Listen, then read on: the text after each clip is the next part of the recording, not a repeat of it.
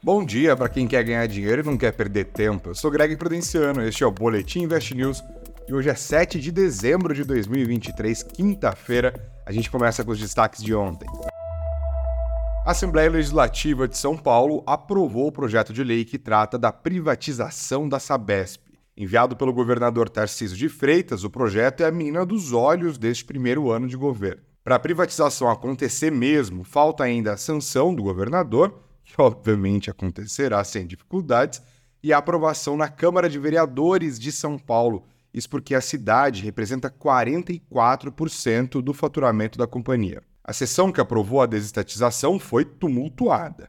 Depois de uma confusão entre polícia militar e manifestantes contrários à perda do controle estatal, deputados da oposição se recusaram a voltar para o plenário, o que gerou o elástico placar favorável à privatização de 62 a 1. A privatização da empresa de saneamento será feita a partir da emissão de novas ações, o que vai diluir a participação do Estado de São Paulo nela, passando dos 50% atuais para algo entre 15% a 30%. Assim, o Estado vai perder o controle da Sabesp. É praticamente o mesmo modelo utilizado na desestatização da Eletrobras. Então já sabe, né? Vale a pena acompanhar as ações da Sabesp Nesta quinta-feira, a privatização foi aprovada depois do fechamento do pregão de ontem. Falando em ações, a quarta-feira foi ruinzinha para o Ibovespa, viu?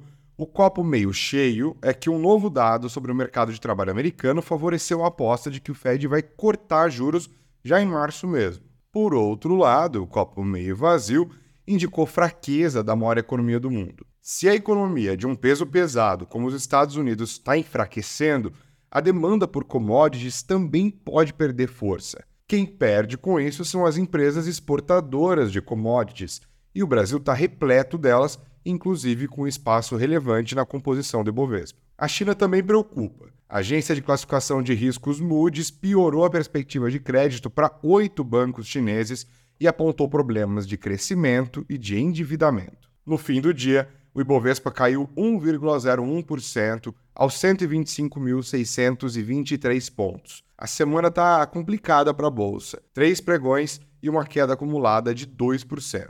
No ano, no entanto, ainda alta de 14,5%. Agora, a agenda de hoje. Hoje, o relator da Lei de Diretrizes Orçamentárias, deputado Danilo Forte, apresenta à imprensa o seu parecer. A política também chama atenção com o deputado Luiz Fernando Faria apresentando o relatório da medida provisória da subvenção. Teremos ainda dados da produção e venda de veículos no Brasil, encontro de chefes de Estado do Mercosul, no Rio de Janeiro, leitura final do PIB do terceiro trimestre da zona do euro e dados de desemprego dos Estados Unidos. Movimentado dia. Agora as rapidinhas.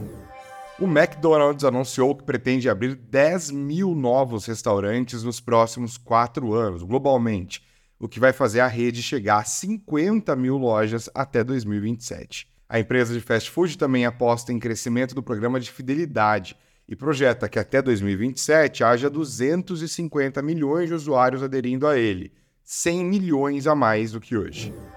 Ao viver de imponente, o Palmeiras sagrou-se ontem campeão do Campeonato Brasileiro. Sim, de novo, é o bicampeonato seguido do time paulista que vai embolsar 47 milhões e 800 mil reais pela conquista do título. Além disso, a Crefisa, que é o principal patrocinador do Palmeiras, se comprometeu a pagar um prêmio extra de 10 milhões de reais pela taça. A ESPN calcula que o Palmeiras tenha faturado quase 135 milhões de reais só com as premiações deste ano. Em 2023, o Verdão colocou na galeria de troféus também o Campeonato Paulista e a Supercopa do Brasil, além de ter ido até as quartas de final da Copa do Brasil e a semifinal da Libertadores. Complicou. A venda da fatia da Braskem, que está nas mãos da antiga Odebrecht, a Novo Nor, pode ter ficado comprometida depois que o risco de colapso de uma mina em Maceió ganhou as manchetes. As ações judiciais causadas pela exploração de salgema na cidade se tornaram uma dor de cabeça para a Novo Honor, cuja venda da participação poderia tirar a empresa de uma recuperação judicial que se arrasta praticamente desde a Operação Lava Jato. Recentemente, a Adnoc, que é a empresa nacional de petróleo de Abu Dhabi, ofereceu 10 bilhões de reais pela parte da Novo Honor, mas a proposta pode acabar ficando menor. Vendeu! O Credit Suisse fechou a venda da gestora de fundos imobiliários Credit Suisse Hedging Grifo para o fundo Pátria Investimentos. O negócio foi avaliado em 130 milhões de dólares, o que equivale a cerca de 650 milhões de reais, e deve tornar o Pátria a terceira maior gestora de fundos imobiliários do Brasil. Bom lembrar que o Credit Suisse passou por uma crise de confiança global no começo deste ano e acabou comprado pelo rival UBS no mês de março. A venda da divisão de FIIs se insere neste novo contexto de atuação do Credit Suisse com um novo dono. O Boletim Invest News desta quinta-feira fica por aqui. Um ótimo dia para você e muito dinheiro no bolso.